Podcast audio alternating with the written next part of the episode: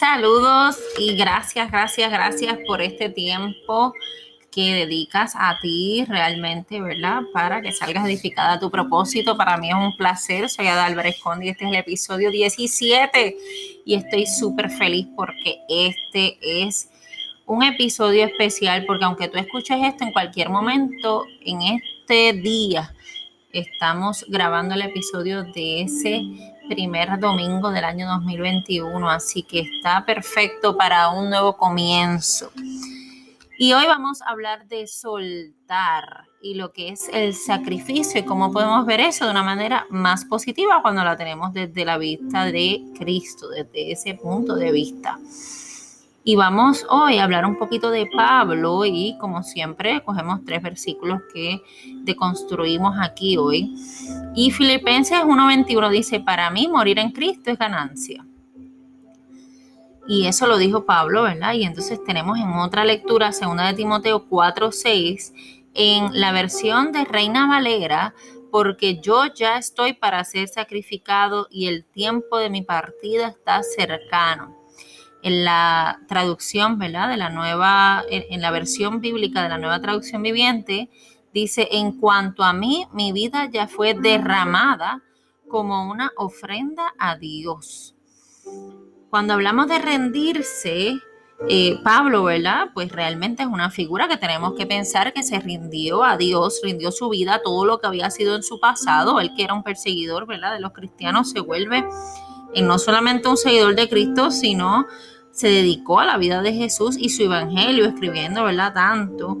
Y en esa carta, cuando él escribe esa carta segunda de Timoteo, se decía por ahí que él no iba a salir de la cárcel, que no iba a salir vivo de allí, que se acercaba a su muerte. Y él estaba rendido a Dios a pesar de que su muerte se acercaba. Él sabía que él no iba a tener la suerte de la mujer, ¿verdad? Que iban a apedrear, que Jesús paró, ¿verdad? De que le tiraran esas piedras, ni que eso era la fosa de los leones donde Daniel salió eh, ileso, nada él sabía y por eso dice que morir en Cristo era ganancia. Y algo interesante porque en esa versión él dice, soy derramado como una ofrenda. Imagínatelo como si hubiese sido un vaso y tú le estás echando agua, ¿verdad? Y como si fuera una bebida, ¿verdad? Y ahí vas entregando esa agua como una ofrenda. Mira qué interesante el concepto de derramado, entregado, eh, sacrificado. Eh, como ofrenda.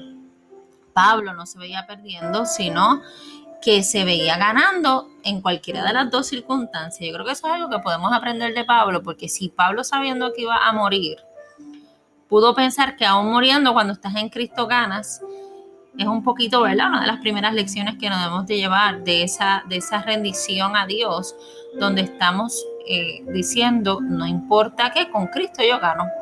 Así que lo primero que quiero que pienses sobre esa lectura es que aún en medio de las circunstancias, Dios te dice que no importa lo que esté pasando o lo que vaya a pasar o lo que no sabes que va a pasar, ¿verdad? Porque estamos en unos tiempos de incertidumbre y no podemos predecir el futuro. No importa que si estás a Cristo vas a ganar. Cuando levantamos las manos al Padre, a su voluntad, entendemos lo que Él quiere hacer en nuestra vida. Sin hacer eso no se da el despertar, el avivamiento de nuestro corazón en la fe. Y algo bien interesante porque lo más que te cuesta entregarlo a Dios es en lo que menos confías en Él. Escucha eso de nuevo. Lo que más te cuesta entregarlo a Dios es en lo que menos confías en Él. Así que puede haber sido que tú hayas tenido un problema en tu vida o hay algo que realmente no te sale o tú sientes que estás aguantado o has tenido grandes heridas y quizás por eso tú no confías en Dios en esa área o eso se te hace bien difícil entregárselo. Yo creo que es bien importante porque quizás es lo más que los ha cuestionado. Y quizás ese es como el, el momento, ¿verdad? El, espacio, la circunstancia que más le tienes que entregar. Puede ser la finanza, puede ser las parejas, puede ser la familia, puede ser tus padres, puede ser sanar tu pasado. Es entrega, rendición, compromiso, visión. Ese avivamiento comienza contigo y conmigo. Entonces es bien interesante porque no se trata de atrapar, no se trata de esto es mío, no lo quiero soltar. Imagínate que estás agarrando algo en tus manos y la cierras para que no se te caiga.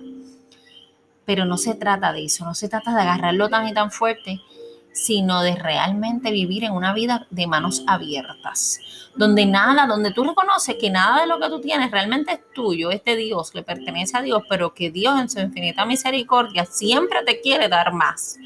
El problema es que a veces nos gusta mucho, mucho, mucho algo y lo queremos agarrar y no sé ustedes, pero a mí me pasa cuando encuentro algo bien bueno, bien chévere, eh, o tengo una experiencia espectacular, como que lo quiero agarrar con todas mis fuerzas y no soltarlo, y quiero aprovechar ese momento y me voy a todas, como dicen aquí en Puerto Rico, y estoy ahí, y de repente me doy cuenta que no controlo nada que quizás estoy acelerando ese agarre duro que le hago y que aún por más amor, por más sacrificio, por más lo que sea, aún en la idea de que yo controlo algo, de que eso es mío o, puede pertenecerme, tengo que volver a recordar que nada es mío excepto mi corazón, mi alma, y que todo esto es parte del Creador y que realmente le pertenece a Él y que Él es tan bueno que me lo presta, me lo pasa, me lo pone en mi vida, me lo permite estar, ¿verdad? Pero en la medida en que yo trato de agarrarlo duro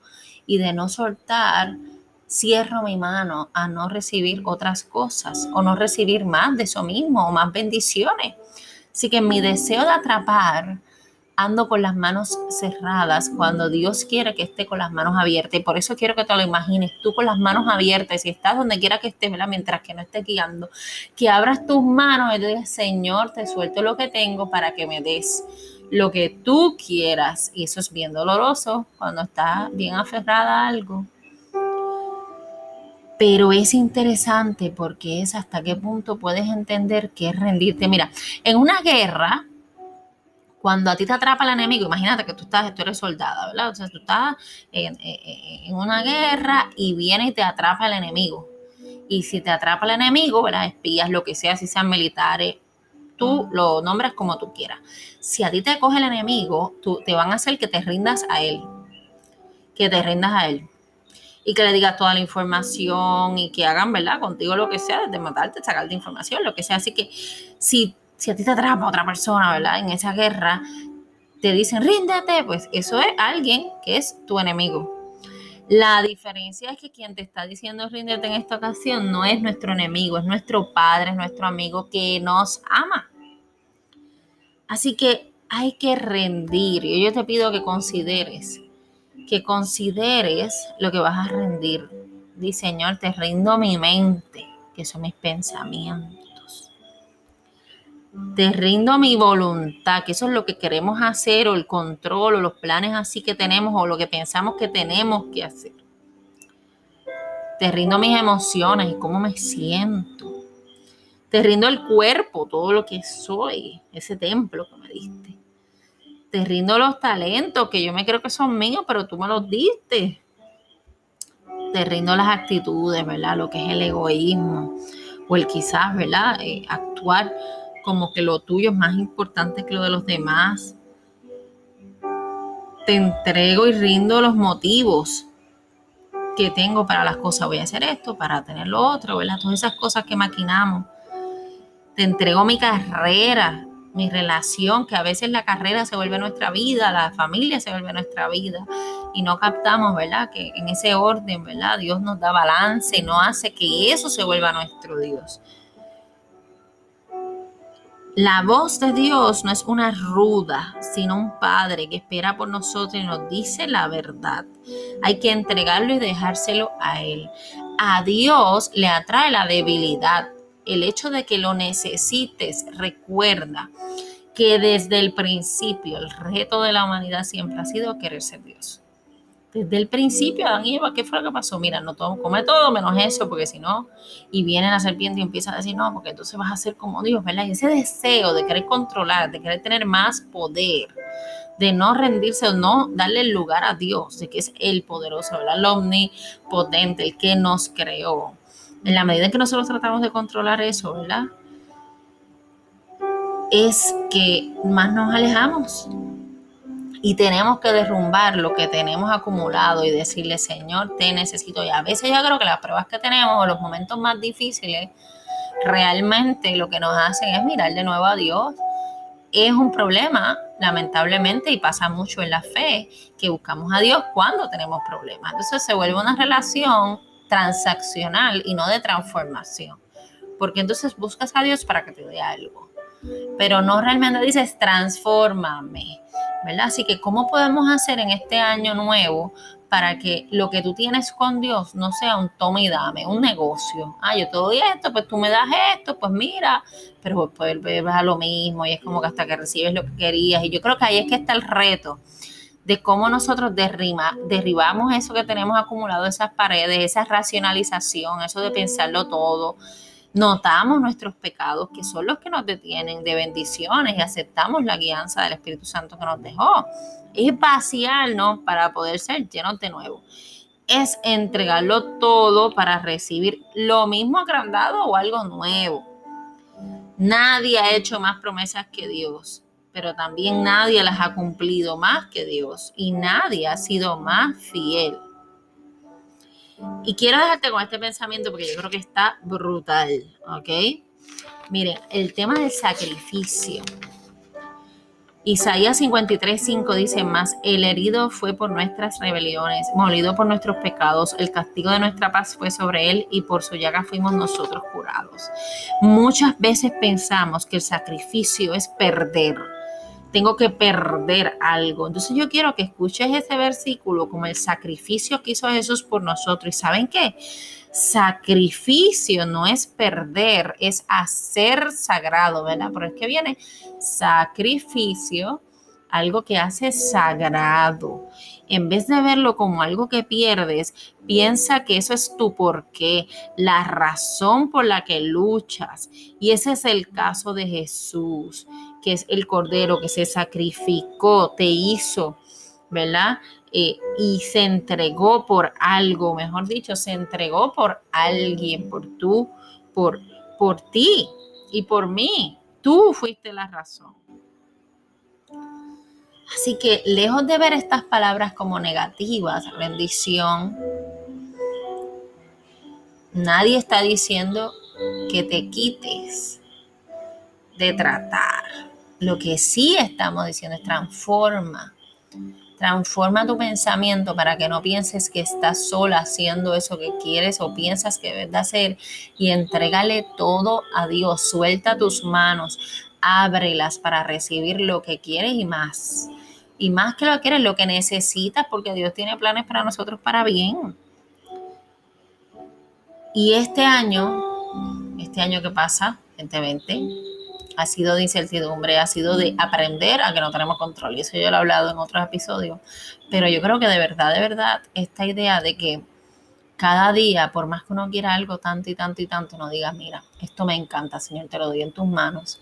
Yo lo quiero para mí, pero yo lo mando. Esto no es mío, no hay nada mío todo te pertenece y me das la bendición de poder estar en esta tierra para crecer, imitarte a ti Jesús. Eh, me multiplicas con bendiciones como esa, por favor, que yo no me aferre a nada, ni ideas, ni pensamientos, ni cosas, ni personas. Yo no me aferre al punto de que los hágame Dios, al punto de que me olvide de que tú tienes mejores planes que los míos, al punto que yo actúe como Dios, ¿verdad? Piense que eres tú y quiera controlar las circunstancias y permíteme abrir mis manos y forja ese carácter. Así que vamos a orar.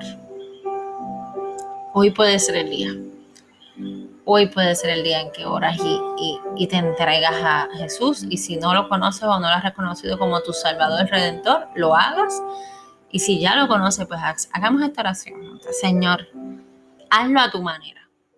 Señor, hazlo a tu manera. Repítelo, Señor, hazlo a tu manera, no la mía.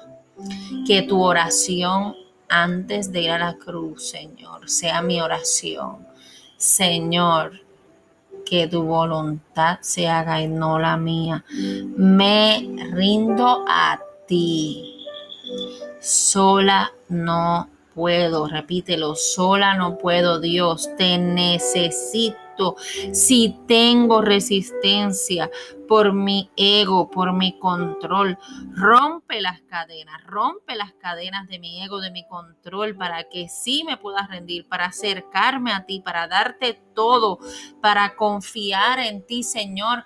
abre mis ojos, tú no eres una persona como un humano cualquiera que promete y no cumple. Tú prometes, tú cumples, tú eres fiel, tú eres mi Dios, mi Salvador, mi Redentor.